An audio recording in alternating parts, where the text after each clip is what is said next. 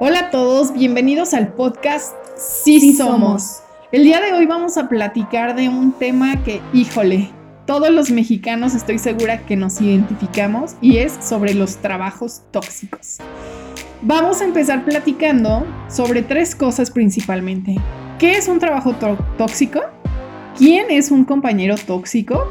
Y también cómo es un jefe tóxico. Pero bueno, por ejemplo, Maritza y yo que hemos trabajado juntas en, algunas empresas que nos ha tocado compartir, híjole, tenemos un montón de anécdotas al respecto. ¿Cómo se los decimos? ¿Cómo te explico? Pero a ver, Maritza, vamos a empezar platicando qué es un trabajo tóxico. Cuéntanos, ¿cómo sabemos que nuestro trabajo es un trabajo tóxico? Es cuando, o sea, definitivamente ni tu vida laboral ni aún tu vida personal tiene una calidad de vida buena, o sea, no, no hay algo positivo, empiezas incluso hasta en un punto a deprimirte porque no te sientes suficientemente bueno para tu trabajo, ya no tienes tiempo para otras cosas, estás en tu casa y estás preocupado porque ya que esto no lo terminaste en la oficina, que híjoles, mañana voy a llegar y seguro me van a regañar por esto. Y de verdad a mí me parece que es como una espiral que va descendiendo en el cual llega un punto en el que definitivamente estás tan estresado que ya no puedes más. Sí, estoy de acuerdo contigo. Yo creo también que un trabajo tóxico es donde estás en estrés la mayor parte del tiempo, dentro y fuera de tu trabajo. Y, yo creo que ninguna oficina es Disneylandia y yo creo que siempre te vas a llevar pendientes a tu casa, pero creo que lo que diferencia es que tienes un temor, un temor de que si no alcanzaste a hacer ese pendiente, tu jefe te va a estar escribiendo, tus compañeros te van a estar exigiendo ese pendiente. O sea, creo que sí es esta parte en el que te encuentras estresado, que incluso si pides permiso para irte de vacaciones o faltar al trabajo porque estás enfermo o algo, te sientes estresado, te sientes mal, te sientes culpable por estar enfermo, por no poder ir a tu trabajo. O sea, ya sé. es neta, ¿sabes? No, incluso sabes, llegar a sentir que en cualquier momento te van a despedir por cualquier pequeña equivocación. O sea, no, no, no. Sí, sí, creo que las dos hemos pasado esa situación en que en que te amenazan, ¿no? O sea, apenas te contrataron y ya te están amenazando sí. de que te van a despedir, de que si algo no hiciste bien, te van a despedir. Y digo, es, horrible eso definitivamente.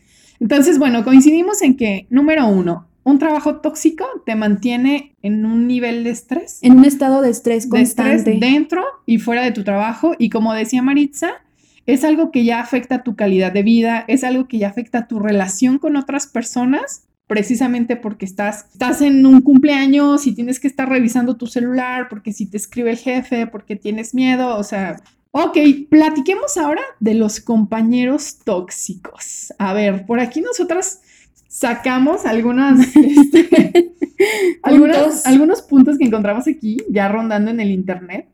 De los compañeros tóxicos, híjole, la verdad es que conocemos a todos. Tenemos mucha tela de dónde cortar. Sí.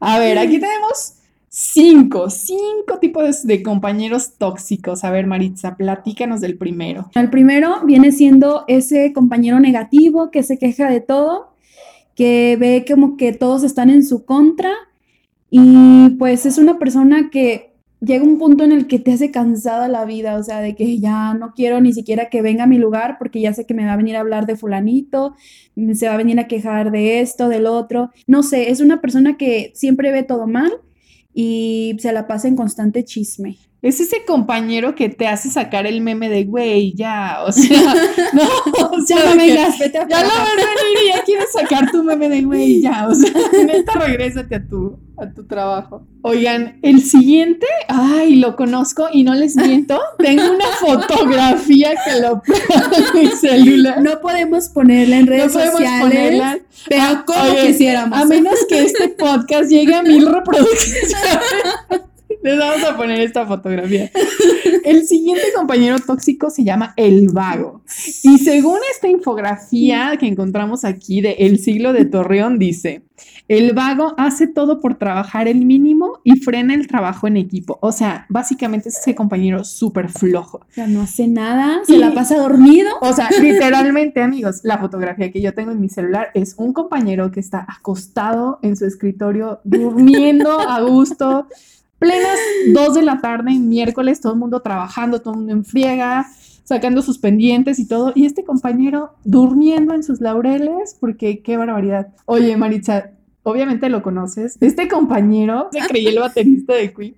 Y neta, todo el tiempo estaba haciendo él como la mímica de que estaba como tocando la batería que No, y viendo videos, no, Y sé, viendo si, no sé si videos, en Netflix o en. YouTube, pero No, o sea, de verdad, de verdad, sigo sin entender cómo sigue trabajando, o más bien cómo siguen pagándole por no trabajar. yo quiero un trabajo así. Ah, No, te lo juro, yo decía, ¿cómo logra sacar sus pendientes? O sea, más bien no tenía pendientes. luego de repente entró otra chavita y, y, este, se la pasaban haciéndose piojito mutuamente y todo. Y yo decía, pues qué rico, de verdad, qué rico, ¿verdad? Que te paguen por, porque te hagan piojito, porque, Por venir porque aquí puedas dormirte a en tu escritorio. No, hombre, qué maravilla. pero aquí nos podemos dar cuenta que realmente hay una falta de, de seriedad en muchos aspectos Sí, y de claro. compromiso laboral, pero esto no es culpa del trabajador muchas veces, sino culpa de la persona que lo emplea, que realmente no es alguien que se esté preocupando por revisar si es una persona útil para el equipo, porque más allá de todo esto, realmente yo creo que es un, era una persona que no aportaba mucho No. y que al contrario frenaba muchas cosas. era hermano de un jefecillo de esa empresa. Es algo que me pasó ahí, me pasó también en otro lado, donde también el hermano era jefe como de alguien que tenía un buen puesto y neta son los protegidos y suelen ser este tipo de, de compañeros que por tener ese- esos privilegios, pues pueden no hacer su trabajo y Sí. nadie les dice nada, ¿no? ¿Por qué? Porque el jefe, pues es su hermano y no lo va Sí. a correr, ¿no? Si, si es el que le está dando el trabajo. Ahora bien, ustedes pudieran decir, pues, ¿por qué es tóxico, no? Porque es tóxico, pues él se duerme y ya. Sí, pero el punto es este, de que te frena, te frena tu trabajo en equipo. Muchas veces dependes del trabajo del otro para sacar tu propio trabajo adelante y pues no ayudan, ¿verdad? Pues ahí está el otro que es el vago. Vamos a ver otro que es el trepador, que bueno, se cuelga del trabajo ajeno para su beneficio personal. Aquí ya es otro nivel de toxicidad, yo considero, porque ya es una persona que lo hace con toda alevosía y ventaja de ir a dañarte. No le importa pasar por sobre quien tenga que pasar para lograr sus objetivos. Pues es lamentable que haya gente que haga esto. Sí, y yo creo que, por ejemplo, bueno, Maritza y yo nos desenvolvemos en un medio creativo, entonces es súper común que pase esto de Sí. que alguien ajeno quiera colgarse de tu trabajo, ¿verdad? O Sobre sea, todo que nosotros trabajamos con ideas, con, con cosas, como ya dijo Eli, muy creativas, en las cuales es como muy de variables, no siempre es lo mismo. Entonces, es una, es una profesión de echarle mucho coco, mucha cabeza para estar creando cosas nuevas. Entonces, suele pasar bastante que pues alguien se quiera robar tus ideas. Y eso, exactamente, eso nos lleva al siguiente compañero tóxico que es el copión.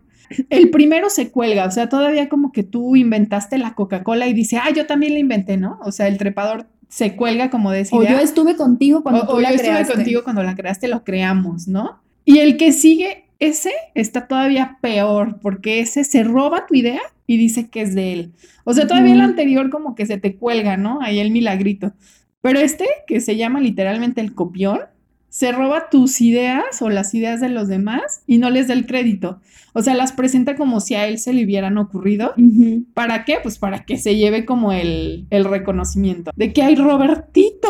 Tuvo una gran idea, ¿no? Y de repente tú en el escritorio escuchando de, ah, caray, o sea, esa idea, pues, Pues era la mía. platiqué, ¿no? O sea, Sí. yo le iba a presentar y de repente ya alguien se te adelanta y, y se lleva el crédito y se lleva el contrato y se lleva todo y, y se siente bien gacho, amigo. ¿Sabes qué es lo peor de todo? Que muchas veces el copión viene a ser una persona que puede que sea un poquito, o sea, que esté en un puesto más arriba que tú. Bueno, a mí me ha pasado así.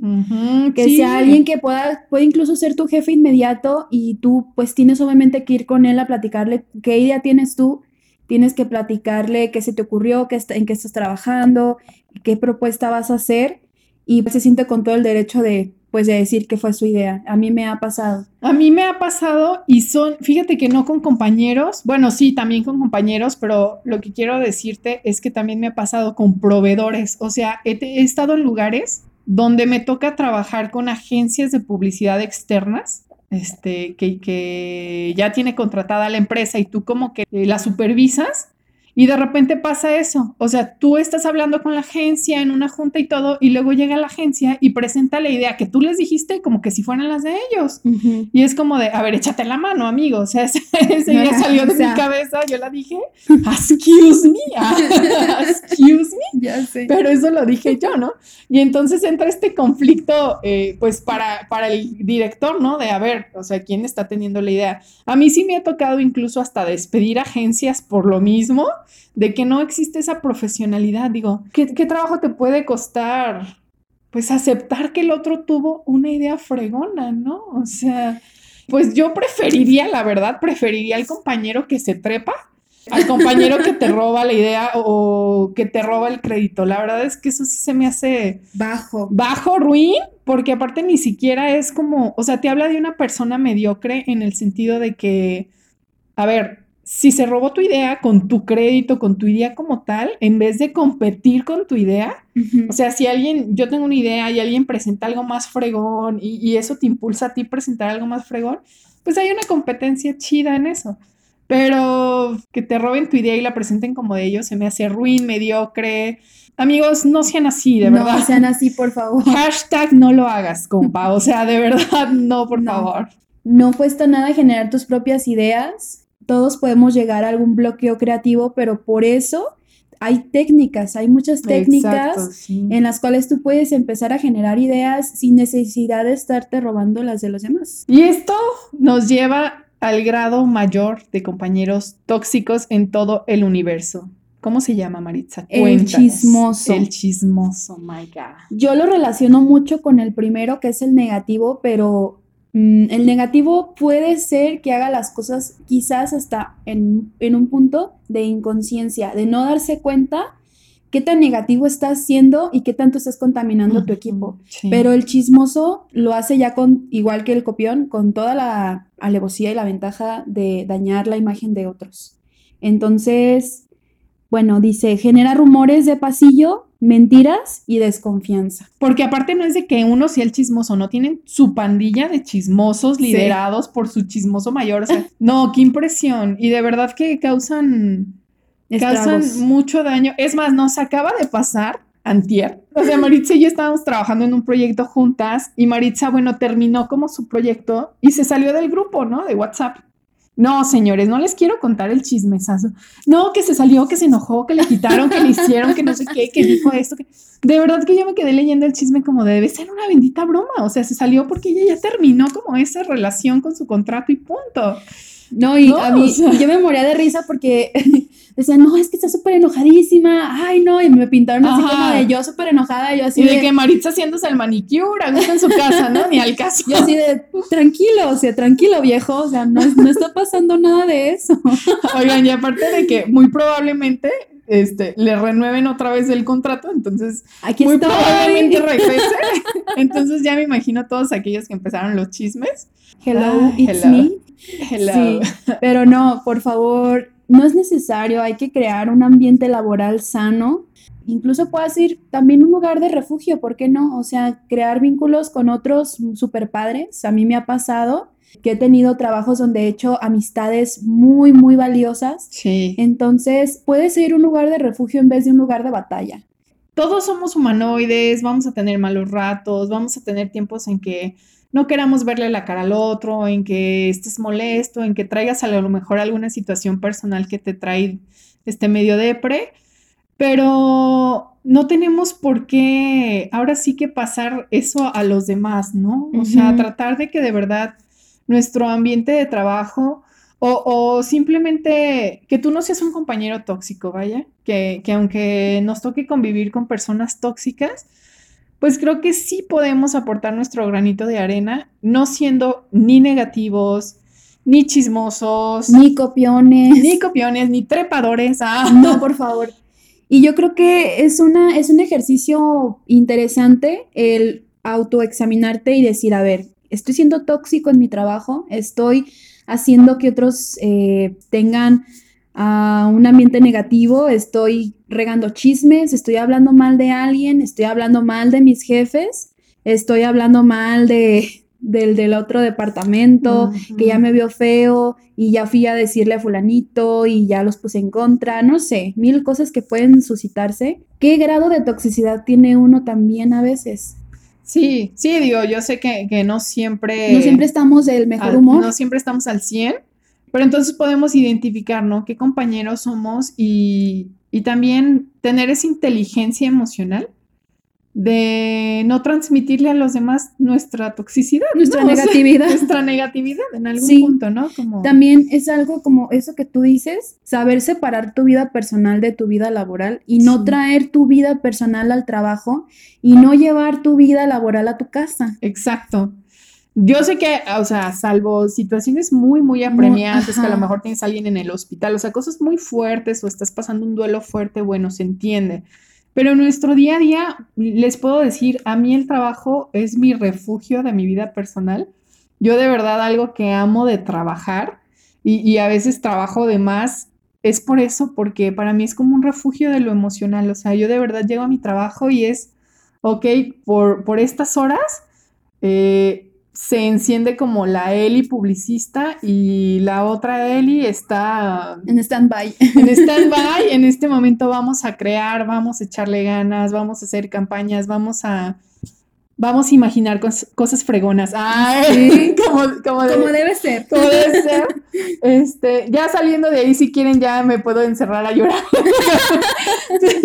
Pero de verdad, algo que amo del trabajo es que sí es un refugio bien bonito para todas nuestras emociones, ¿no? De decir, ok, para mí es un descanso en este momento, este es como un campo donde puedo descansar de todas mis emociones, mis pesadillas, de mis cosas con las que lidio en el día y, vamos a trabajar y vamos a echarle ganas. Y pues está padre, digo, yo creo que, que debemos ver el trabajo como, como parte de nuestras vidas, pero en bonito, pues. Sí. Sí, en el punto en el que deja de ser eso, amigos, es un trabajo tóxico. Y eso nos lleva, señores, a los creadores de los trabajos tóxicos, que son ti, los jefes tóxicos. tóxicos. Ay, Dios mío. Ay, deja sacar mi lista. No vamos a decir nombres, pero Braulio y Vanessa. Vanessa. Ah. Si nos están escuchando. Si nos están escuchando, tin, tin, tin, son tóxicos. Los jefes más tóxicos que me han tocado en mi vida. Por dos. Ay, señores, de verdad. No, es que tenemos que platicarles de ellos porque en serio, en serio, en serio. Este cuate se hace llamar el sueño mexicano, es un influencer en nuestra ciudad y la manga. Y es más, cuando yo lo conocí, lo admiré porque dije, wow, alguien tan chavo que ha logrado tantas cosas. Ha logrado tanto, te inspira, qué chido, qué proyecto tan chido. Señores, en el momento que entra la mujer, eso se volvió un caos horrible, horrible de verdad. Uno, nos amenazaban todo el tiempo con que nos iban a despedir, este, lo cual terminó sucediendo. pues su, amenaza sí se cumplió. En mi caso, que estaba a cargo de un departamento, me escribían 11 de la noche, 2 de la mañana, 3 de la mañana a veces mensajes sin sentido, de verdad, cosas bien absurdas por las cuales te, te llamaban la atención y luego eran muy, como que sí humillaban mucho a la gente, ¿no? O sea, no tenían como ese sentido de comprensión. Ellos pues viven un estilo de vida mm, que pocas personas viven y como que eso los hacía como que a lo mejor ser mamen o cómo podemos decir. No sé, yo he llegado a una conclusión porque me ha tocado convivir en ocasiones con este tipo de personas que tienen un nivel de vida más alto, o sea, siendo sinceros, pues sí, se dan ciertos lujos, viajan, etcétera. Y yo he llegado a la conclusión que hasta cierto punto viven en, en una realidad alterna a la Sí, de verdad, en un universo paralelo. Sí, porque los problemas que, que uno como mortal tiene, pues no son los mismos que ellos tienen. Entonces, uno a veces se le puede atorar alguna cosa, no sé, tiene alguna situación y para ellos es como de, por eso no es nada. Sí, miren, les cuento rápidamente algo que ahora estoy recordando. Un día eh, tuvimos un problema con una campaña de Facebook. Se desactivó porque no sé qué pasó, hubo un problema. Entonces yo me acuerdo que era domingo y yo me estaba escribiendo con estos jefes al respecto de esta campaña Y bueno, la mona se puso, bueno, histérica lo que le sigue, o sea, de que no, es que la campaña, es que no, mañana nadie va a ir. Vamos a quebrar. Vamos a quebrar, ¿sabes? Y yo en ese momento, amigos, yo me acababa de mudar a otra casa. No tenía computadora conmigo, este, porque usaba la de mis papás, entonces cuando me mudé, pues no tenía esa compu. Y me acuerdo muy bien que les, que les dije, oigan, la verdad no tengo conmigo una laptop, pero denme oportunidad de que abra el ciber voy al ciber, hago el trabajo y en cuanto lo haga, este, pues les aviso. Obviamente yo les dije esto para que ellos supieran que lo iba a hacer, pero más tarde, ¿no? Cuando abrieran el ciber. O sea, mi, mi razón de decirles, no tengo computadora a la mano, es pues también como decirles, oye, este, dame oportunidad de que abran el ciber, voy y lo hago. Ay, señores, o sea, error de la vida. Se lo tomaron como que yo me estaba victimizando, este, literalmente él al otro día me dijo de que a mí no me gustan esas cosas de que te hagas la víctima de, pobrecita de mí que no tengo computadora, este, y que me estés diciendo de, ay, pero voy a ir al ciber, como, como haciéndote la víctima.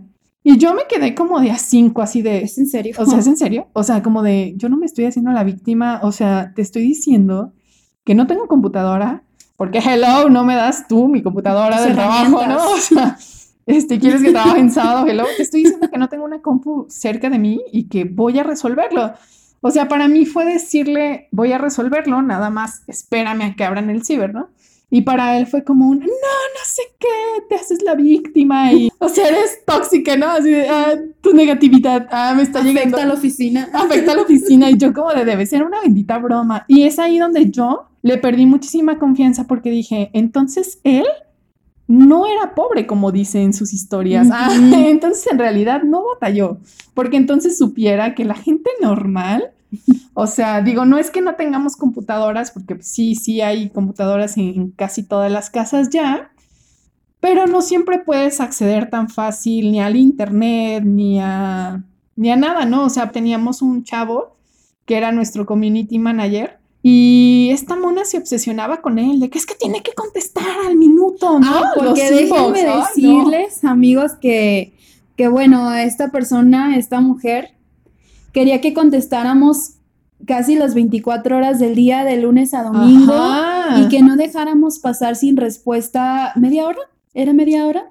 O sea, fue media hora cuando lo negociamos, ¿no? Pero al principio se obsesionaba así de, que, casi al instante tienes que, contestar. No contestaron, yo tuve que contestar y, yo así entraba a revisar y yo, o sea, lo acaban de enviar hace un minuto. Era una cosa tan tensa porque ya teníamos miedo de que, ay, no contesté, no contesté, se va a enojar. Sí. Porque la mujer tomaba capturas de todo y se las mandaba pues a nuestro a Braulio. A Braulio, nuestro jefe.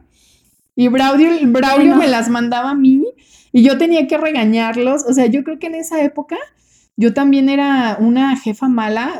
Este, Maritza estaba en mi equipo y no me dejará mentir que vivíamos en un constante estrés y ellos se sentían presionados por mí, por ella, por él, o sea, no. No, déjenme decirles que era una cantidad brutal de trabajo como yo nunca en mi vida había tenido, o sea, a veces salíamos a las 9 de la noche de la oficina. Sí, literalmente, amigos. Y la verdad es que era una carga brutal de trabajo. Yo hasta el día de hoy sigo cargando secuelas de salud y yo se los dije el día que finalizó mi contrato con ellos. ¿Saben qué?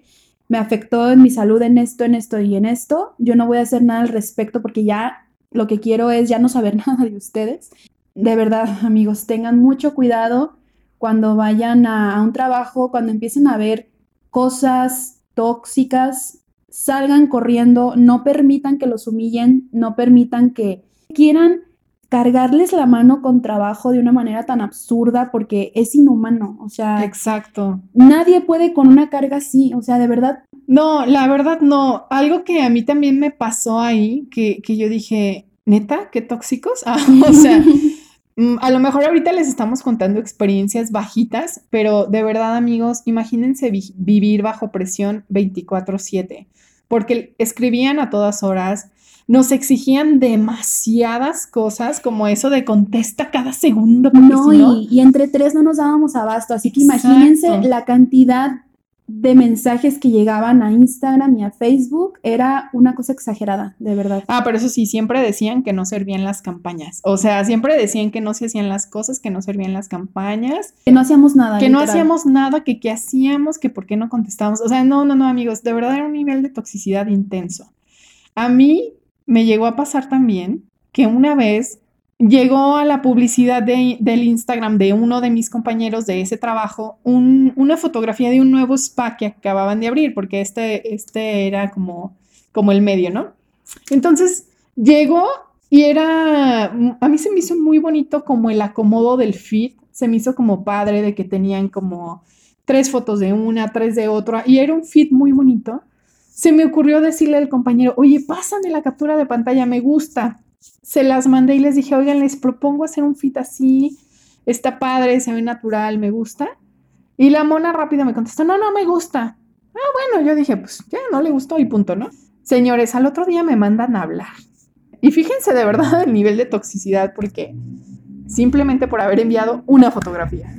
Me mandan a hablar y me ponen una regañada que yo, que no sé qué, que bla, bla, bla. Me regañaron por mil razones que ni al caso. O sea, les puedo decir que el 10%, ok, tenían razón, y el otro 90% eran puras patrañas. En una de esas el jefe se para, o sea, yo estaba sentada en la sala de juntas, él estaba sentado frente a mí con su asistente. Se para este cuate, así se acerca a mí y me ve a los ojos y gritándome me dice, ¿quién es el dueño de no sé qué? Y, digo no sé qué porque ni me acuerdo del nombre de, ese lugar, ¿no? ¿Quién es el dueño de no sé qué? Y yo, ¿eh? ¿quién es el dueño? Y yo así de, o sea, yo dije, no manches, es un examen de historia o qué rollo, o sea, ¿qué, qué? Me dicen, ¿quién es el dueño? Pero así, amigos, o sea, extremadamente gritándome con los ojos así de furia. Y yo hice cara como de, no sé de qué me estás hablando. Y él lo notó y me dijo, sí, sí, el salón que me enviaste. O sea, me, él me estaba dando el nombre del salón que yo le había enviado en la captura de pantalla del Instagram y todo. Y yo, ay, caray, pues no sé, le dije, esa publicidad le salió a tal compañero, él me mandó la captura de pantalla y yo se las reenvié. Ah, pero no los conoces y yo no. Es que yo pensé que tú estabas trabajando para ellos y yo. y yo así, Dios mío, o sea, bájale tantito. o sea, todo lo que se maquinó en su cabeza en la noche, se imaginan, amigos, o sea, solo porque envié una captura de pantalla de que ni siquiera era la competencia, ¿no? O sea, su competencia era otra, según ellos, más nice y se preocuparon por un salón que acababa de abrir y que estaba haciendo bien las cosas. Y a mí se me hizo como que dije, debe ser una bendita broma que me está acusando de que estoy trabajando para la competencia al mismo tiempo que para él. O sea, yo sería muy estúpida en, que si así fuera, ya le estuviera mandado no, y estás de acuerdo que sería muy estúpido de mi parte de, ah, toma, te mando una foto de mi otro trabajo. Estoy trabajando para la competencia, míralo. O sea, de verdad es como, qué miedo. y ya, él como que se relajó porque yo creo que sí me vio bien sacada de onda. Y como que se relajó y dijo, bueno, bueno, es que es que ya me ha pasado con otras personas. Y yo me acuerdo muy bien que sí le contesté y le dije, es que otras personas no soy yo soy una persona profesional, estoy comprometida con este lugar y estoy muy extrañada de que me estés diciendo esto. No, sí, discúlpame, no sé, que la junta se terminó y ahí quedó, pero las cosas nunca pararon. O sea, siempre era una cosa tras otra, tras otra. O sea, Maritza, ¿cuánto tiempo estuviste ahí? Estuve, bueno, a mí se me hicieron como seis meses, pero creo que estuve un mes y medio. y con eso tuve, o sea, yo, no, yo estuve ahí tres meses y les puedo decir que es fecha que me da miedo que me vayan a correr. O sea, porque aparte, las cosas como se dieron fueron muy feas. O sea, nos despidieron de una forma, pues, inhumana, la verdad. Obviamente sin el pago correspondiente. O sea, obviamente como siempre se salen con la suya. Pero hemos tenido muchos jefes tóxicos. En mi caso he tenido compañeras súper ultra tóxicas. Ahorita platicamos un, un poco de ellas pero ellos de verdad marcaron mi vida para mal. O sea, no se lo deseo a nadie. O sea, de verdad, ese grado de que todavía tengo el trauma de que ay, mm, me dan miedo muchas cosas en mi nuevo trabajo porque todavía siento como que me van a estar escribiendo. O sea, por ejemplo, mi jefa que tengo ahorita es más relajada, es más linda, más comprensiva, pues. Hace poco me enfermé, me daba miedo decirle que iba a faltar al trabajo. ¿Por qué? Porque traigo el trauma de cómo, cómo era el otro. Mi jefa de ahorita a veces me escribe a las 2 o 3 de la mañana, pero ella siempre me ha dicho, oye, yo te voy a escribir a la hora que yo vea el error o que se me ocurra ir a las tiendas o la manga, porque las tiendas funcionan las 24 horas. Me dice, pero no significa que espere que tú me contestes a las 2 de la mañana. O sea, tú velo al otro día en tu hora de trabajo y lo resuelves. No quiero que estés preocupada porque yo te, te escribo estas horas. Aún así, amigos, aún con que ella me lo haya dicho, o sea, yo vi un mensaje de ella y me da pavor. O sea, porque me, me acuerdo de tus tíos hoy, ¿no? Ay, no, de verdad. No, no, no. Señores, yo le pido mucho a Dios que llene sus corazones de amor porque qué horror vivir, en esa superficialidad y esa toxicidad. No, yo también puedo decir que hasta el día de hoy no sé si son secuelas psicológicas, si tenga que ir a terapia. no lo sé. Amigos psicólogos, llámenos a ayuda, por favor. Pero de verdad es un miedo de que ya me equivoqué en esto, me van a regañar, me van a, híjoles, me van a descontar de mi sueldo por esto, híjoles, ya, ya hice esto, ay, no sé, ay, no, ahora ya no me saludaron bien, ya de seguramente pasó algo, no sé, te hacen una persona paranoica, no sé cómo llamarlo, pero... Sí, amigos, y bueno, hay que decir también que cuando nosotros pasamos un mal momento, que a lo mejor la regamos, claro, es válido que nos llamen la atención y yo no les estoy diciendo, ay, no, un jefe que te regaña, no, no, no. Pero señores, que sin sentido, que nomás por joder, que nomás nada, o sea, luego yo me enteré que había un compañero que quería quedarse con mi puesto que fue el que terminó quedándose con mi puesto, este, que me inventó cosas y estoy segura que también le inventó cosas a Maritza sí. y al otro compañero que despidieron. O sea, estoy segura que, que ahí se, se juntaron muchas cosas. Pero no está padre, amigos. O sea, de verdad yo creo que Maritza y yo, en serio, todavía tenemos algún tipo de trauma por estas personas que, que qué horror. En mi caso, han sido los jefes más tóxicos que he tenido y agradezco a Dios que ahora mis jefes de ahora sean todo lo contrario, o sea, de verdad no son, no son tan tóxicos.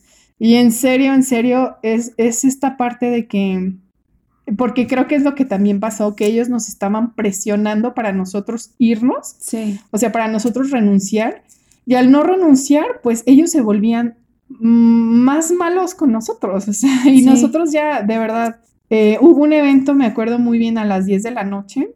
Le hablé a mi papá que me acompañara porque yo no podía manejar de lo nerviosa que estaba.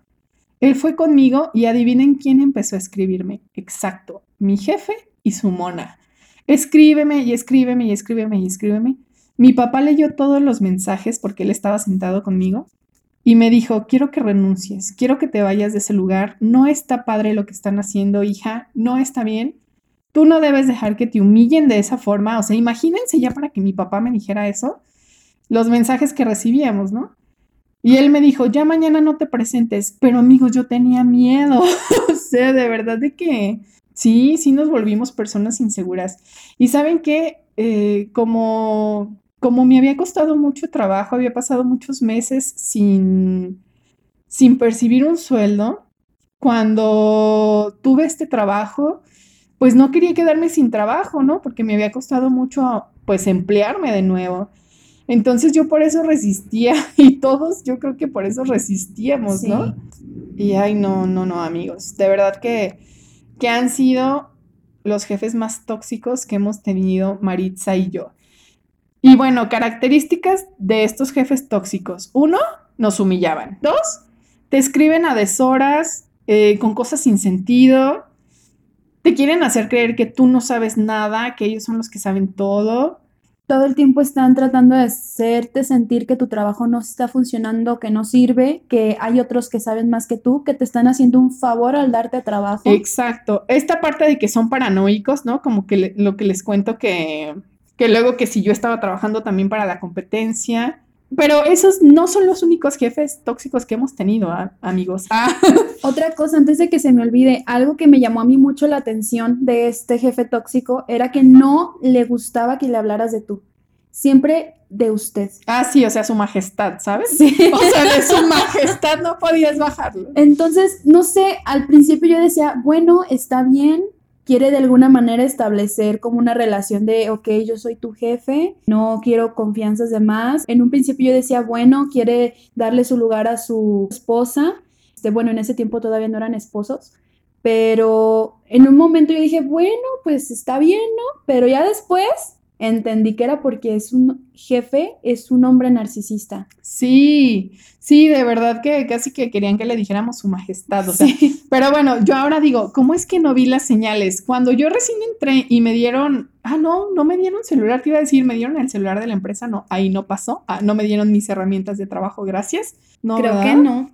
Creo que yo usaba mi celular personal. Ay, no me acuerdo bien, amigos. No, sí usaba mi, celular personal porque todavía hace poco borré los chats. Entonces, cuando a mí me agregan a los grupos, me dice su tu enamorada. Ah, yo digo que es como su Betty la fea, porque a mí se me figura que estaba enamoradísima de, él, pues, como estaba Betty del Armando. Pero bueno, esa es una figuración mía, ¿eh? no, no estoy diciendo que así sea. Cuando me dice la mona, oye, pues eso sí, ponle una notificación diferente a tu teléfono para las cosas de, del licenciado Braulio, porque a él le encanta que le contestemos todo.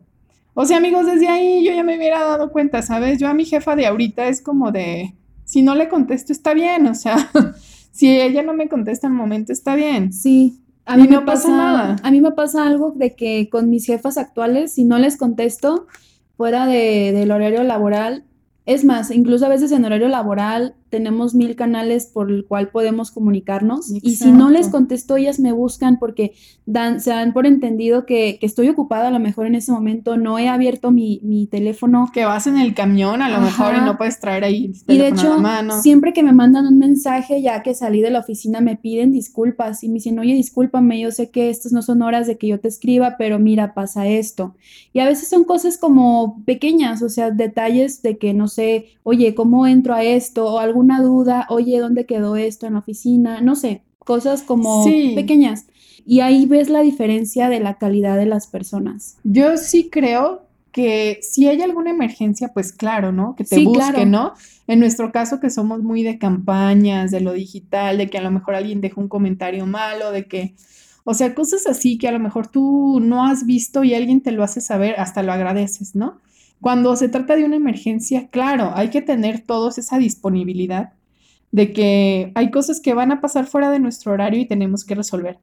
Pero cuando te exigen que tú estés fuera de tu horario al 100, contestando, aunque sea domingo, aunque sea sábado, solo porque yo soy el rey y tienes que besarme los pies y contestarme cada que te escribo, o sea, Ahora lo puedo ver de otro modo y digo, híjole, no, o sea, qué grado de toxicidad, ¿sabes? A mí me llegaron a decir, ah, de repente organizó viajes, entonces yo me acuerdo que a mí me llegaron a decir, la, la, esta Betty, ah, la Betty, me dijo, oye, pero ¿cómo le vas a hacer cuando andes de viaje y tengas que estar al pendiente de las fanpage?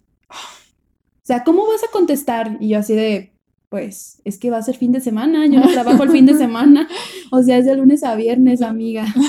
Yo sé, como está diciendo él, en una emergencia, claro que sí, me ha pasado de que, oye, este, esta persona ya dejó un, comentario, precisamente me llegó a pasar, ¿sabes qué? Bloquealo y rápido me meto, lo bloqueamos y listo. Ajá. Pero cosas así como de que surgen... Que no es diario, ¿estás de acuerdo? exactamente. Fíjense, eso que, dices, Maritza, de que te preguntaban, ay, pero cuando te vayas, o sea, esa es otra característica de un jefe tóxico, es controlador. Y quiere controlar hasta tus parejas. Tu vida personal. Hasta tu vida personal. Sí. O sea, quiere saber de ti, qué haces, a qué hora lo haces, y, después te lo echa en cara. Pero amigos, características de los jefes tóxicos, bueno, ahorita vamos a platicar de otro jefe tóxico que tuvimos. Ah, o de varios. Pero es paranoico, es controlador, es narcisista, cree que todo el mundo debe de estar ahí para ellos. Y sí, sí es incompetente. Sí es incompetente, no controla sus emociones y es el primero en pasar toxicidad, ¿no? Eh, con este jefe que yo les platico, él en vez de dirigirse a mí, se dirigió a otras personas del equipo, quiso sacar información de otras personas del equipo, entonces se hizo un gran chisme, unas interpretaciones de cada quien interpreta la vida como quiere. Y verdad que Maritza tampoco, y verdad que fulanito tampoco, órale, les doy cráneo, a ustedes les doy más dinero y, y te ofrezco su puesto y te ofrezco más dinero. Y aparte qué triste, ¿no? Los compañeros sí se venden por dinero, Sí, sí ¿no? se- a la hora de la Sí se vendieron. se vendieron. O sea, a la hora de la hora, gente en la que yo confiaba de en verdad. la que confiábamos y incluso queríamos y apreciábamos. Sí, no manches, gente que de verdad yo dije, no manches, yo les, les contaba tal cual, de no manches, me escribió a tal hora. Luego me di cuenta que iban y le decían y no, bueno, bueno, bueno. Qué triste, de veras, amigos. Entonces, bueno, esa es nuestra historia con los jefes más tóxicos que hemos tenido en nuestra historia de vida, pero no Bueno, son tuve un jefe que bueno, la verdad, eh, le doy gracias a Dios porque tuve ese trabajo porque fue en un momento muy difícil ahora con todo esto de la pandemia. Y pues precisamente cuando terminó mi contrato con el licenciado Braulio, pues ahora no, sí no, que no, te terminó. Ah, no, tú sí alcanzaste a terminar tu contrato, ¿verdad? pues fue mutuo. Ah, bueno. Entonces, ah, para esto le mandé un mensaje, amigos. Le mandé un mensaje. Sí. Espérenme, déjenlos platico. Esperen, no podemos pasar al otro. Seguimos en Braulio. O sea, es que de verdad es, es, Es una que- joya. O sea, Es todo un tema, créanme. es una, una serie, por favor, de, de Braulio y Vanessa. Bueno, si quieren una serie de ellos, podemos hacerla sin problema. Bueno, le mandé un mensaje dándole las gracias. Obviamente no lo insulté. Incluso puedo mostrarles el mensaje si gustan. Obviamente tapando su nombre y todo. Pero pues sí ¿Lo le- tienes ahí? Sí, sí lo ¿Por qué tengo. no lo lees? A ver. Que lo lea, que lo lea. A ver, déjenme Digo, o sea, busco. sí, sí, sí. Digo, ¿Por la verdad yo eliminé todos los mensajes, o sea. No, yo no lo he borrado. Quiero, quería tenerlo ahí. Ah, no, yo sí tengo su número para cualquier emergencia. Ah, Yo lo tengo, yo lo tengo agregado todavía. sí, no, yo también, aunque ya me bloqueó, por supuesto, y su, y su mujer también. Les voy a leer el, el mensaje que, que le envié. Que por cierto, no me ha marcado como que ya lo leyó, pero supe que sí lo leyó. Ok. ¿Te acuerdas? Ok, claro. Bueno, se los voy a leer. Buen día, licenciado. No pensaba enviar este mensaje, pero creo que tengo que hacerlo. Solo le quería dar las gracias por el tiempo que nos dio trabajo. Me voy feliz de haber sido despedida, sin coraje hacia nada ni nadie. Ya esperaba que me despidieran, para ser sincera. Ya tenía planeado renunciar, de hecho, y se lo expresé a fulanito. Solo como retroalimentación, porque tiene usted gente a su cargo, hace falta una buena estructura y preocupación del líder con los demás. Un buen líder instruye, no destruye. Y no hablaré por mí porque mi trabajo habla solo, tanto que yo ya comienzo a trabajar en una empresa el próximo lunes, pero hablo por mis compañeros que son excelentes en sus áreas, valórelos. En la sociedad hay pocas personas expertas en su área de especialidad, con humildad y sencillez del corazón, y ellos son así, tiene un gran equipo, no permita que la falta de saber qué hacer con su equipo lo lleve a dejar sin empleo a gente que es buenísima en lo que hace. Pues me parece un mensaje bastante prudente, o sea, no suenas ni herida ni, ni nada. Pero a ver, ¿qué pasó? Él no te contestó, por no me contestó, Porque claro, es el rey, ¿no? No, no, nomás le contesta pero yo supe que a Moris sí. Dieck. Ah, sí. Yo supe que sí, sí lo vio porque no recuerdo si tú me dijiste que alguien te comentó, alguien de ahí de la oficina, Sí, de sí, que, oye, ¿qué pasó? Maritza le mandó mensaje al licenciado, ¿qué le dijo? claro. Se armó ahí, no sé qué, él estaba como muy sacado de onda, y yo así de, ay, sacado de onda. Sí, obviamente sabe que lo que hizo, o sea, que no me venga con No, que y está eso que sacado de no onda. es un mensaje. Es más, creo que ahorita en es, eh, creo que ahorita nos estamos expresando mucho más de lo que dice tu mensaje, ¿sabes? Sí, la verdad. Yo sí quería así como finalizar bien ese ciclo, quería cerrarlo, a pesar de que de verdad, ay, no quiero volver a verlos en toda mi vida. Ay, no, ni yo. O sea, Pero ni No. topármelos, Dios quiera que no, o sea, de que vuelvan a ser mis jefes en alguna cosa. ay, no, Dios, tú Jamás, libre, no, por, favor, señor, te lo pido. Hashtag emprendemos mañana. O sea, no. No, por favor. Pero, no sé, quería cerrar y dejar así las cosas de que no que, o sea, de que no éramos nosotras. No. Y la manera en la que él se tomaba las cosas siempre era muy personal. Fíjate que ahora que lo mencionas, ya me da tristeza. Ah, que varias ocasiones expresó, este, nos contó a nosotros. Imagínense cómo se sentía que nos contó a nosotros, ¿no? Como de amigos que ya no eran sus amigos, como de roces que tenía con su mamá, que porque e, X cosas, ¿no? Pero como que yo decía, pues, de verdad se ha de sentir muy solo. Y por eso nos está contando a nosotros, que somos gente que no, pues no tenemos ninguna relación con el que no estamos ni nada, Ni en su ámbito ni nada. Ni en su ámbito ni nada. Entonces yo decía, pues, a lo mejor él solo ha alejado a la gente de él mismo, ¿no? Por su, por su forma de ser. Digo, si es como se mostró a nosotros. Pues ahora entiendo todo. Ahora entiendo todo, ¿verdad? Pues no sé. Creo que, creo que la gente, siempre lo he dicho, la gente que hiere es porque la hirieron y porque no ha sanado eso. Y no lo justifico ni nada, ni nada, pero de verdad que qué horror de jefes, qué triste que esas personas lleguen a puestos grandes. Sobre todo porque terminan hiriendo a los demás y terminan, bueno, así como nos pasó a nosotras y seguramente le ha pasado a más gente en ese lugar. Ah, sí, eso es importante. Cuando salí de ahí y me contacté con alguien que, que había trabajado con ellos, me dijo, te digo algo, todos estamos igual, todos estamos traumados y de hecho hay muchísimas personas en Guadalajara, muchísimas, cientos que han trabajado con ellos y que no los quieren volver a ver y que si quieres hacemos un movimiento y te vas a dar cuenta que son muchísimas personas que aquí en Guadalajara ya nadie les cree, por eso están buscando como esa fama nacional, porque la neta aquí ya nadie les compra sus conferencias, ya nadie les compra su historia de soy niño pobre y que no, no, no, no, o sea, dijo, la verdad, no, yo lo investigué, su papá es no sé quién, de bla, bla, y como que dije, híjole, qué mala onda, ¿no? O sea, que, que en vez de, como tú bien le dijiste en su mensaje, ¿no? En vez de construir, destruye, y, y, que a la hora de la hora es gente que pues sí, traerá mucha lana en su bolsillo, pero trae el corazón bien vacío, ¿no? Y se nota en sus acciones. Entonces, amigos, de verdad, si ustedes algún día son jefes, por favor,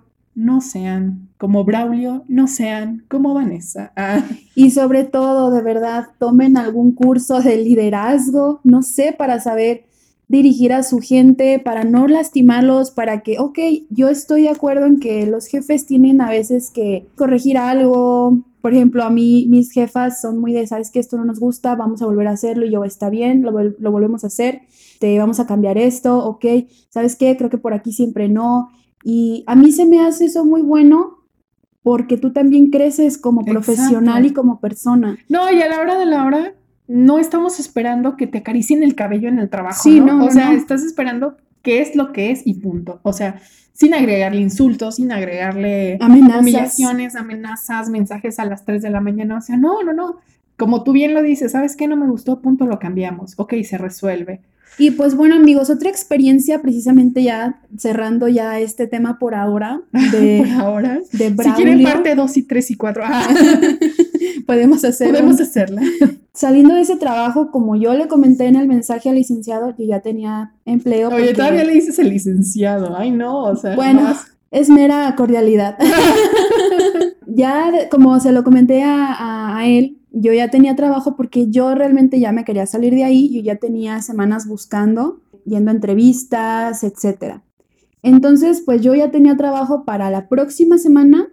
Yo pensaba renunciar ese día, de hecho, precisamente yo llegué en la mañana y le comenté al chico de recursos humanos, oye, me gustaría platicar contigo. Y en eso fue cuando me llamaron a la bendita sala de juntas y fue cuando me dijeron, no, pues sabes que ya se terminó todo. yo así de, ay, yo ya te iba a decir que yo hoy renunciaba. O sea, yo ya no iba a venir mañana porque yo ya tengo trabajo. Entonces comencé el, siguiente lunes y primer señal de segundo trabajo tóxico. Oh, no. Yo sé que no se comparó, o sea, no fue el mismo grado de toxicidad, pero no, dejó. nada se compara. No, pero no dejó de ser un lugar que también, pues, me causó bastante incomodidad. Y eso que yo soy una persona que aguanta bastante porque en mi primer trabajo, donde él y yo nos conocimos, también era... Ahorita vamos para allá. Ahorita vamos para allá. Eh, en ese trabajo sí teníamos una carga de, trabajo, valga la redundancia, muy pesada. Era un poquito más llevadero, no sé si era por el ambiente. A lo mejor porque el ambiente era bueno, exacto. Ajá, como que el ambiente lo rescataba. Los compañeros no eran tan tóxicos, digo, no. dos, tres, que bueno, que, bueno, nadie los queríamos. Pero en general éramos una pandilla padre, ¿no? sí, la verdad, se, crearon vínculos muy, muy padres en ese lugar. Que todavía amamos y frecuentamos a, a las amigas que hicimos. Sí. Este, a los amigos que hicimos. A los amigos, Sí. Padrísimo, sí. Y pues, bueno, entré a este lugar Y primer señal para mí, a lo mejor puede ser como algo bien tonto, pero para mí sí era como algo importante, de que yo llegué literal y me dijeron, ahí está tu computadora, siéntate y trabaja. O sea, ni siquiera me fueron a presentar con el equipo, no me presentaron a nadie, no me dijeron aquí está el baño, aquí puedes comer, nadie me dijo nada, ni me dio ni un mini recorrido por la oficina, nada absolutamente. Yo tuve que averiguar todo. Y luego para yo saber este, que íbamos a trabajar, bueno, para esto a mí me gusta obviamente sentarme con mis jefes y preguntarles, ¿qué quieren ustedes? O sea, ¿qué planes tienen? ¿Qué visión tienen? ¿Qué quieren lograr? ¿Qué han hecho? ¿Qué quieren hacer? para yo poder crear una estrategia o algo así, ¿no? Entonces, esta junta nunca pasó. En los tres meses que estuve ahí, nunca tuvimos ninguna reunión con respecto a lo que yo iba a hacer. Eh, yo soy diseñadora gráfica y también hago un poco de, de marketing digital. Y pues realmente nunca me dijeron, oye, queremos este estilo, oye, este, nada, absolutamente nada. Entonces, yo realmente me sentía con la libertad de pues hacer y deshacer a mi gusto, pero yo siento que yo necesitaba como de que ellos se preocuparan un poquito por lo que yo estaba haciendo y cosa que nunca pasó. Era un lugar muy informal, es que era una fábrica, era una fábrica convertida en oficina, entonces era un lugar muy informal en el cual había cero respeto entre los compañeros, nada de cordialidad, todos se hablaban con groserías, todo el tiempo se estaban insultando, todo el tiempo había chismes ahí, todo el tiempo estaban hablando mal de los jefes. No, la verdad es que era un ambiente muy pesadito y yo lo que hacía era de que me ponía mis audífonos y que ruede el mundo. Entonces era lo que yo estoy yo ahorita, les digo que me meto en mi baticueva porque yo en mi escritorio con mis audífonos y allá que el mundo ruede, pero bueno, estoy más solita en mi oficina, pero sí, me acuerdo muy bien que sí llegaste a tener bastantes momentos de estrés en ese trabajo. De crisis. De crisis. O sea, mm. Pasó todo esto de la pandemia, nos mandaron a nuestra casa. Él me, mandó con la computadora de la oficina, pero yo no tenía internet en mi casa. Y él era así como de, pues arréglatelas, o sea... O sea, échense la mano. En un principio, sí, en un principio yo le dije, ¿sabes? ¿Sabe que no tengo, no tengo wifi? Él me dijo, ah, te voy a llevar una antena no pasó la de la antena como hasta como dos meses después. Entonces. ¿Cómo le hacías? Pues tenía que irme a casa de mi abue. Ah, sí, a tomar internet. Sí. Entonces, ya saben, todo cerrado. Ah, pues las amamos, por cierto. Sí, por cierto. Son, son unos angelotes. Ay, sí.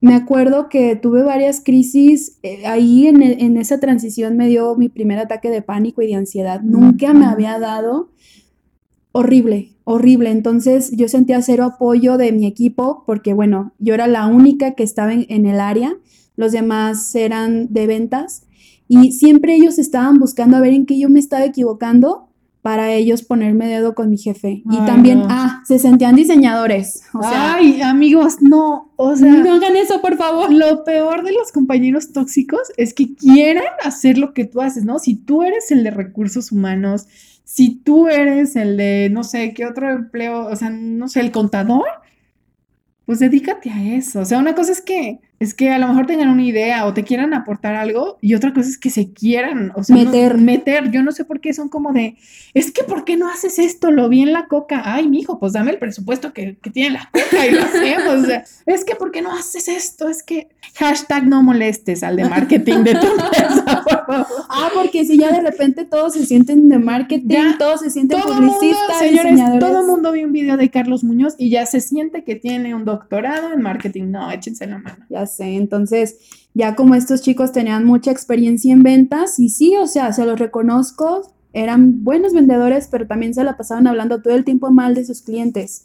No, pero te voy a decir algo, Maritza. Yo llegué a ver materiales que ellos, ellos hicieron, o sea, como, como diciendo, ay, lo que tú haces no nos sirve y que ellos se pusieron a hacer cosas. Sí. Amigos, estaban horribles, estaban de verdad horribles. No lo hagan, o sea, si hay un profesional en la materia, déjenlo que lo haga. Yo en un momento sí me sentí muy frustrada porque dije, bueno, entonces, ¿para qué estoy aquí? O sea, si no están respetando mi puesto, si están brincándome, hacen lo que quieren, porque para esto ellos también tenían acceso a la página de Facebook, a la fanpage. Ay, no, error. Estaban dados de alta también como administradores y a ellos se les pegaba la gana subir algo y lo hacían. Entonces. No, y subían. Sí, subían cosas O sea, horribles. de que.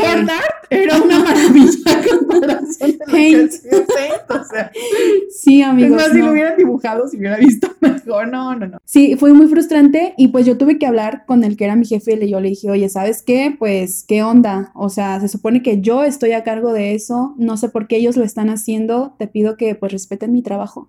Y ya él salió de que no, es que mira, yo a ellos les di permiso de hacerlo porque pues a final de cuentas ellos son los que tratan con los clientes, entonces les voy a decir nada más pues que ya no publiquen en la página. Pero van a seguir haciendo videos. Entonces yo dije, Ah. bueno, al menos no van a estar publicados esas, sí, Esas aberraciones. Ah, Resulta que yo ya estaba muy harta de ese, de ese lugar. Entonces yo empecé a buscar otro. Rechacé un trabajo en, en Kia.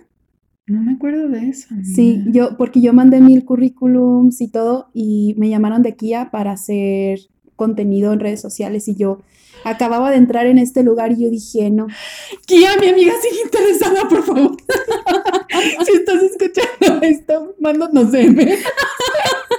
Amiga, no sabía eso. O no me acuerdo, o sea, no me acuerdo. ay, no, ya sé. Es que también como este trabajo me quedaba súper, súper Ah, sí, cerca de mi casa. sí. Era un horario muy extendido, pero me quedaba de verdad. Muy extendido de 9 a 9. No, estaba ahí de 8 de la mañana a seis y media de la tarde. Ah, sí, sí, está. Entonces, pero yo me podía ir literal caminando a mi casa. Entonces, pues sí, por ese bien. lado, yo decía, bueno, pues no tengo ahorita nada que hacer después del trabajo, no pasa nada, está bien. Y el sueldo no era malo, también estaba, pues estaba Era bien. mejor, ¿no? Era de lo que te daban acá Braulio. Bueno, No, era lo mismo. era lo mismo. Pero Bueno, con la ventaja de que no tenía que gastar tanto en transporte, no hacía tanto tiempo en mi Sí, traslado. te rendía más el tiempo y el dinero, claro. Sí, entonces, bueno, yo estaba ya de que me sentía muy estancada, me sentía muy frustrada profesionalmente hablando porque yo no, no tenía retos profesionales, yo me ponía a veces los, mis propios retos para mí, pero ellos ni cuenta se daban porque estaban como bien ausentes. Es que sí es importante cuando el jefe, no sé si les pasa a los demás marqueteros, pero la gente que nos dedicamos a las ondas creativas, a veces los directores de las empresas no comprenden bien el departamento. Y como que te tienen ahí como de, ah, pues déjalo que juegue, ¿no? Como que, ah, pues déjalo que haga sus cosas, ¿no? Pero nunca se involucran al 100 y eso hace toda la diferencia. O sea, hace toda la diferencia que tu jefe esté contigo, te acompañe, a que, a que te te deje dejen ahí solo, solo, a que sí. como tú lo dices, o sea, tú solita veías qué onda, te ponías tus retos y todo, y seguramente lograste cosas chidas, pero hubiera sido mejor que alguien te estuviera dando ese acompañamiento, ¿no? Sí, claro. Realmente es algo que yo siento que es indispensable trabajar, no, no codo a codo, no hombro a hombro con tu jefe, pero sí bajo la supervisión de, porque tú también te, te presionas un poquito y no Sí, te claro. estancas. O sea, no es lo mismo que, que la empresa te diga, ¿sabes qué? Quiero vender 5 mil celulares en un periodo de tres meses y entonces tu cabeza se dedica a crear una estrategia, una campaña, unos anuncios que persiguen ese objetivo a que pues, te digan, aquí está tu computadora, siéntate, ya tienes internet, mija. O sea, Ahí trabájale. trabájale, échale ganas, este, cualquier cosa, estoy aquí en mi oficina. Ah, pues sí, pero ahí estás, ¿no? Sí, No, ellos ni siquiera estaban no, nunca. Entonces, échate la mano. Bueno, ya yo estaba buscando trabajo, este, ya estaba harta, necesitaba yo otros aires. Entonces me puse a buscar y encontré un trabajo que de verdad me llenó el ojo por completo y me llamaron de este trabajo y pues yo ya ¿Es donde estás? es donde estoy ahorita. Entonces era así como de que, pues sabes que ya necesitamos que vengas eh, la próxima semana. Y yo, no se diga más, renuncio ahorita mismo. Sí, claro. Entonces, cuando yo les dije a estas personas, ah, porque otra cosa, no tenía contrato yo. Ni siquiera me dieron ni contrato de prueba ni nada. Entonces, solo entré así como de, ah, ¿qué onda? Pues siéntate y trabaja. Ahí están tus post-its. ahí es- no, ni eso. No, bueno. Entonces, No, amiga, y otra cosa, no te dejaron de pagar cuando fue Ah. la pandemia. me, bueno, sí, se, bueno, cuando me mandaron a mi casa, me pagaban la mitad de lo que yo ganaba. Okay. No sé cómo le hice. Pero a veces no te lo daban en tiempo, no te tocaba tu pago. De hecho, me pagaban a veces como tres, cuatro días después. Entonces, siempre era una batalladera de, oye, este, me da mucha pena, pero ¿me puedes depositar, por favor? Es que, pues, necesito comer. es que, ¿no ves las ojeras? Ay, no. Entonces, bueno, yo no digo que fueran las peores personas del mundo. De no, porque digo, no lo eran. Aún con pandemia, pues te, sí, te dieron trabajo todavía. Pero realmente, si ustedes están escuchando esto y saben que son ustedes a los que me estoy refiriendo, solamente les pido que se involucren más con sus empleados, que, que no quieran solo vender, vender, vender, vender, vender, sino que puedan o quieran crear algo chido, algo padre. O sea, que podamos comprender todos que somos humanos, ¿no? Al final del día, y a veces en las empresas te tienen como robotito. Exacto. O sea, que te, te, quieren tener como si fueras un robot y una máquina y no, o sea. Y sobre todo que sean más profesionales en ese aspecto de decir, no estoy aquí en la cantina, venimos a una oficina a trabajar y quiero que se comporten de esa manera. Entonces, bueno, cuando yo les dije a ellos que yo ya me iba, me dijeron mil cosas, se enojaron horrible, me dijeron que qué poco profesional era y olvídense, me dijeron de hasta de lo que me, me iba dijo, a morir. Mariquita, me dijo. Entonces yo les dije, oye, pero pues ni siquiera tengo contrato. O sea, no puedes pedirme profesionalismo. se, hicieron los ofendidos, ¿no? Sí, se hicieron los ofendidos y pues ya me marearon mi finiquito como casi un mes. Oye, sí es cierto también. Y fue hasta que yo les dije, oye, ya pasó el tiempo que corresponde por ley para que me entregues mi, pues, mi finiquito. Quedó al pendiente. Entonces, como que cuando leyeron que puse por ley, como que han de haber dicho, no, esta nos va a demandar. Y luego, luego me llamaron para darme mi finiquito. obviamente, obviamente no me dieron lo que me correspondía, como siempre pasa. Ay, no sé por qué hacen eso. O sea, creo que en ningún lugar, ah, no sé qué, no, sí, sí, dos lugares me han dado bien mis cosas, pero de ahí en más nada. Entonces, ya, se terminó todo y fui muy feliz. fui muy feliz. Creo que, creo que ahora, tanto Maritza como yo somos muy bendecidas con nuestros trabajos actuales. Les digo, no es Disneylandia, hay días que nos estresamos, hay, días, que tenemos buenos. diferencias con, con la gente con la que trabajamos, pero ya no son trabajos tóxicos y ahora vamos a decirles cómo identificar un trabajo tóxico sobre todo para que lo eviten y sobre todo si son universitarios que apenas van a salir de sus carreras, que luego tú sales con toda la ilusión y las ganas de trabajar. Bueno, a mí me pasó que yo ya quería salir para trabajar y comerte el mundo. Comerme el mundo y luego terminas cayendo en trabajos que ni al caso porque a lo mejor nadie te lo dice. Entonces, bueno, te vamos a platicar de las cosas que hemos detectado que tienen en común estos trabajos tóxicos en que hemos estado y empiezas, Maritza. Bueno, para empezar, no te dan contrato cuando entras, no hay ningún tipo de papel que compruebe que tú estás trabajando ahí o no te quieren dar prestaciones. Ay, sí. Esto es algo que de por favor evítenlo, no caigan en estos trabajos a menos que, por ejemplo, hay trabajos donde te dicen, ok, no te voy a dar seguro, pero hay un seguro de gastos médicos, por ejemplo, que ya te lo incluyen, amigos. que hay una caja de ahorro, no sé, algo, algo. Sí, definitivamente. Si no hay prestaciones o un contrato de por medio, no hay forma de que lo tengan que aceptar ese trabajo. Una, ¿por qué? Porque si nosotros aceptamos trabajos donde no hay contratos y no hay prestaciones, estamos fomentando que eso siga ocurriendo en nuestro país. Exacto. Y dos, porque lo necesitamos. O sea, porque a la hora de la hora te ampara un, un contrato, eh, te ampara el seguro en caso de que si tuviste un accidente, en caso de que... Y sí, no tenemos el mejor seguro del mundo, ya lo sabemos, pero de tener eso a no tener nada. No, amiga. Amigos, o sea, no, o sea, sí o sí los necesitamos. Entonces, número uno, por favor, asegúrense que les den contrato y que incluyen sus prestaciones. Número dos, algo que hemos detectado que las empresas tóxicas suelen ser lugares que son casas adaptados a oficinas y no tienen letrero. O sea, esa es otra como característica. No tienen un letrero cuando llegas de que eh, el nombre de la empresa, ¿no? Ajá. Esa es como otra cosa. Sí, porque esto te habla de la informalidad que ellos tienen, de que quieren evadir impuestos o no sé. Y son, ah, no, bueno, a mí me tocó que me encerraran en el baño porque llegó los del IMSS a revisión. No a una compañera y a mí en el trabajo donde nos conocimos. Ok. Nos encerraron en el baño a ella y a mí porque no teníamos seguro. Entonces llegó el IMSS a hacer la revisión, supervisión, no sé qué. Y literal fue como de, oigan, este, no se pueden ir a, ah, no, no te creas, no fue en el baño. Nos mandaron, ya ves que había una tiendita afuera, este, y nos dijeron, no se pueden ir a la tiendita y fingir como que son clientas porque van a venir los del IMSS y no, no queremos que, este... Esa no me la sabía. ¿No? No. No, no, sí, sí, sí. Pues nos mandaron a ella y a mí, que ella acababa de entrar y a mí, y no teníamos seguro ni contrato ni nada. Este, ahí vamos a la tiendita a fingir que éramos clientes, estábamos... Y yo, qué lindo pañalero, ah, para mi sobrino, ¿no? Y la otra siguiéndome el juego también, ay, está divino. ay, no. No, no puedo creer. Y ahí los del IMSS adentro, no, ay, no, amigos. O sea, no, amigos, de verdad, si, si no tiene letrero, o sea, no, no, por favor, no.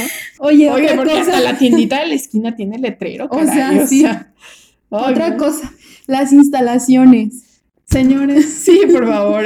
Aire acondicionado, por favor. Bueno, aunque sea un ventilador, no, por Dios. No. Oye, a mí me pusieron a trabajar bajo la lámina, ¿te acuerdas ahí donde estábamos? Que era como pura lámina. Sí. Pleno marzo. No, señores, yo me moría. Y eso no es todo, amigos. Cuando yo llegué a ese lugar, no tenían dónde ponerme y adivinen qué lugar. Adivinen qué lugar me tocó. Exacto, amigos, exacto. Fue como de, ah, mira, aquí se sienta fulanito, aquí se sienta fulanito, este es el baño y aquí estás tú junto al baño. O sea, ¿han visto a las señoras que cuidan este, los baños? Neta, yo era como la señora que te entregaba el papel afuera. ah, pero traía su Lysol. Ay, no, o sea, yo de ahí soy bebé Lysol porque, oigan, amigos, pues es que también unos yo no sé qué comían, qué horror. O sea, imagínense, entraban al baño. Amigos, también otra cosa, coman bien. Cuiden su alimentación. su alimentación, amigos. neta, las, ya vi que me tocó estar junto al baño, decía, échense la manos.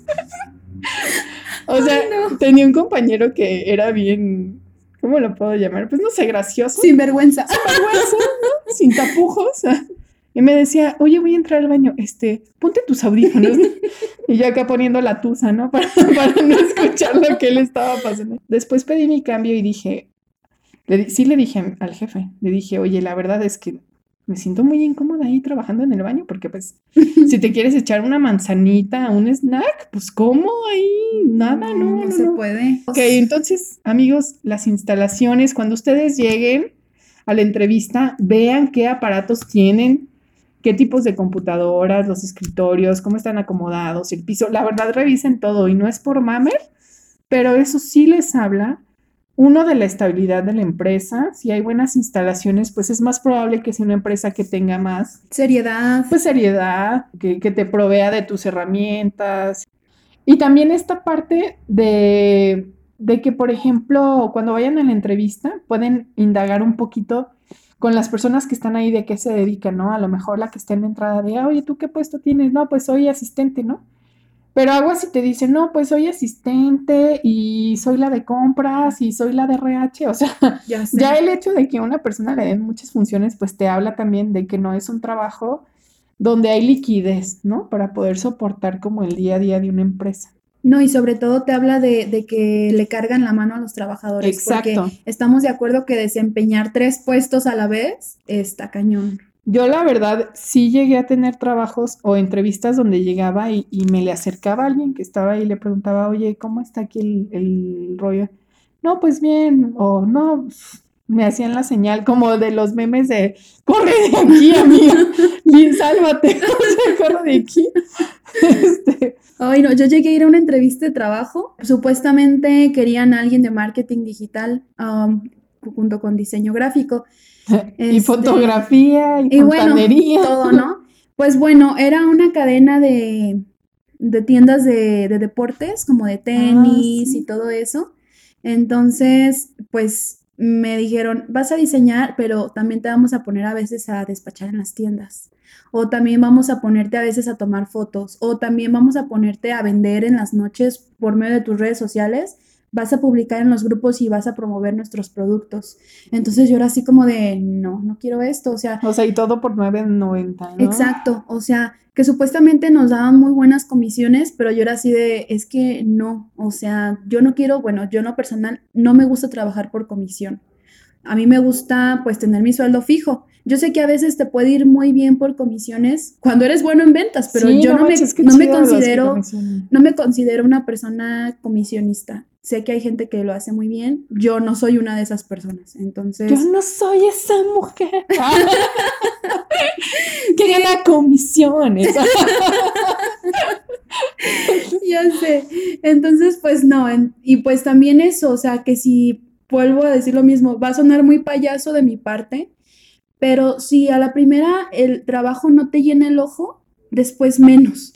Amigos, de verdad, usen el tiempo que es el contrato de prueba para de verdad, o sea, yo sé que es una prueba para nosotros como empleados, pero también es una prueba para la empresa, ¿no? De saber si vamos a ser compatibles. O sea, literalmente la empresa es como una relación de novios, ¿no?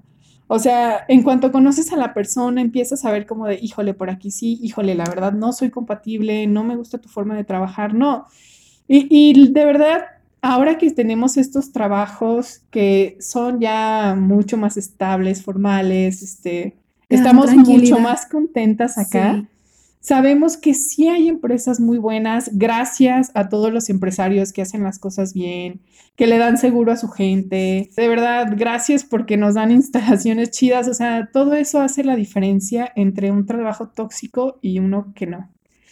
Y Maritza, no sé si quieras comentar algo más, si le damos cierre o quieras platicarnos otra cosa. O... Hay tantas cosas que contar. Ay, yo creo, amigos, que esto Vamos a hacer una segunda parte, Sí, definitivamente. o sea, una segunda parte. ¿Saben qué estaría padrísimo?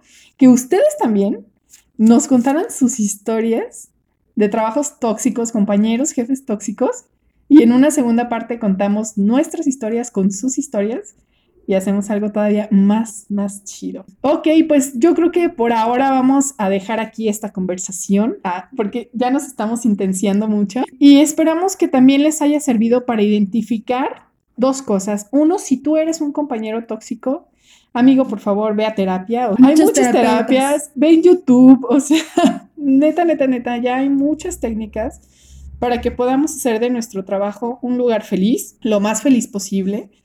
Y, y otra, que si tú eres jefe, también puedas tomar en cuenta lo que estamos platicando. Este, No seas así, por favor. hashtag, se te acabó la fiesta. Ah, no sí, no, de verdad. Ve a terapia también. También de terapia, o sea, ya hay terapeutas este, laborales, entonces ahí pueden este, echarse la mano. Y también después vamos a hacer uno platicando de los mejores trabajos que hemos tenido y la gente con la que sí nos ha gustado trabajar y lo que hemos aprendido y todo. Díganos qué otro tema les gustaría, ¿verdad? También escuchar en aquí Estaría- sí somos. Estaría interesante hablar también del salario emocional, que yo tengo una anécdota Ay, sí. de eso. Está muy interesante. Sí, vamos a anotarlo. Ok, pues esperamos sus, pues sus comentarios, sus consejos también, Sus sus, consejos también. ofertas de empleo. no es cierto, Si, no. ah, si pagas más de 25 mil pesos ah, no. y Oye. ofreces seguro. ah, Ah, ya sé, oye, como la, la vida laboral en Italia, híjoles. Ay, a inventes, sí, o sea, no sé si les pasa que luego vemos estas noticias de en Irlanda solo trabajan tres horas a la semana y tienen 25 días de vacaciones. Y tú, no, por favor. Llévenme.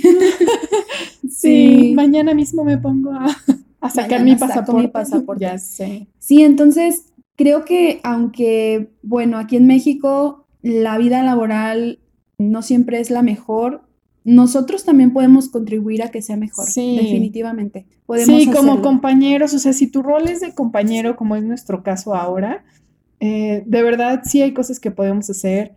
Si tu rol es de jefe, tenemos muchas amigas que son jefas también y creo que también hacen un trabajo padre. Entonces, siempre podemos hacer algo para mejorar nuestras vidas. Amigos, piensen que lo que ustedes hacen, ahora sí que, que es como regar una plantita, ¿no? ¿Qué plantita quieres regar?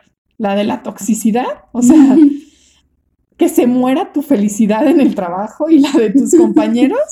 ¿O quieres ser el que riegue la plantita de la felicidad, ser ese compañero que siempre eh, tiene buena actitud, que saluda a todos, que, que estás tú tranquilo, que haces tu trabajo, que no te metes en el trabajo de, ay, contador, ¿por qué no sumas así? No, pues déjalo hacer su chamba. Déjalo ¿no? sumar. déjalo sumar a gusto, por favor.